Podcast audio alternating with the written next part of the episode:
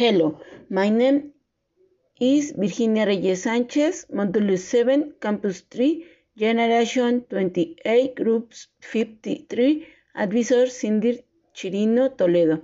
Opening Ceremony.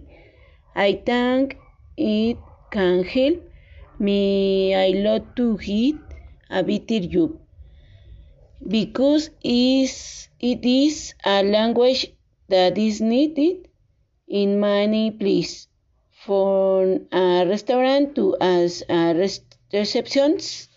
In my hope, I could eat a better portions because there are foods that to produce it, the products come white labels that are in English. There are also times that you have to tell to people who speak in English like international chefs, and that calls me a lot attention. to This is a very difficult language, but I think it has become very necessary and our country it is more. I think that at this present must show study think a language and learn to improving their understanding from a young. They should implement it. Thank you. Hmm.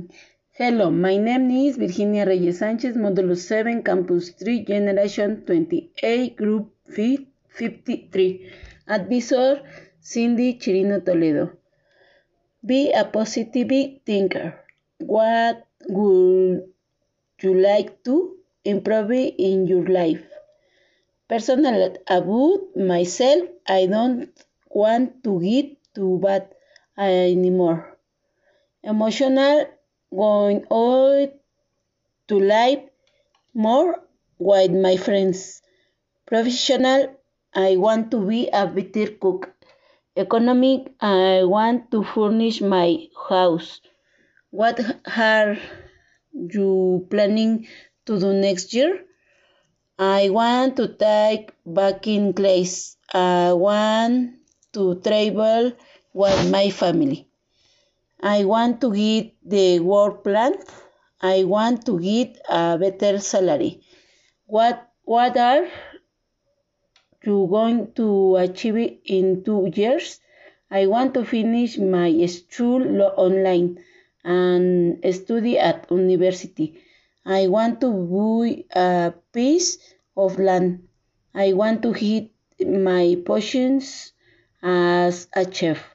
I want to have money to travel with my family. Thank you.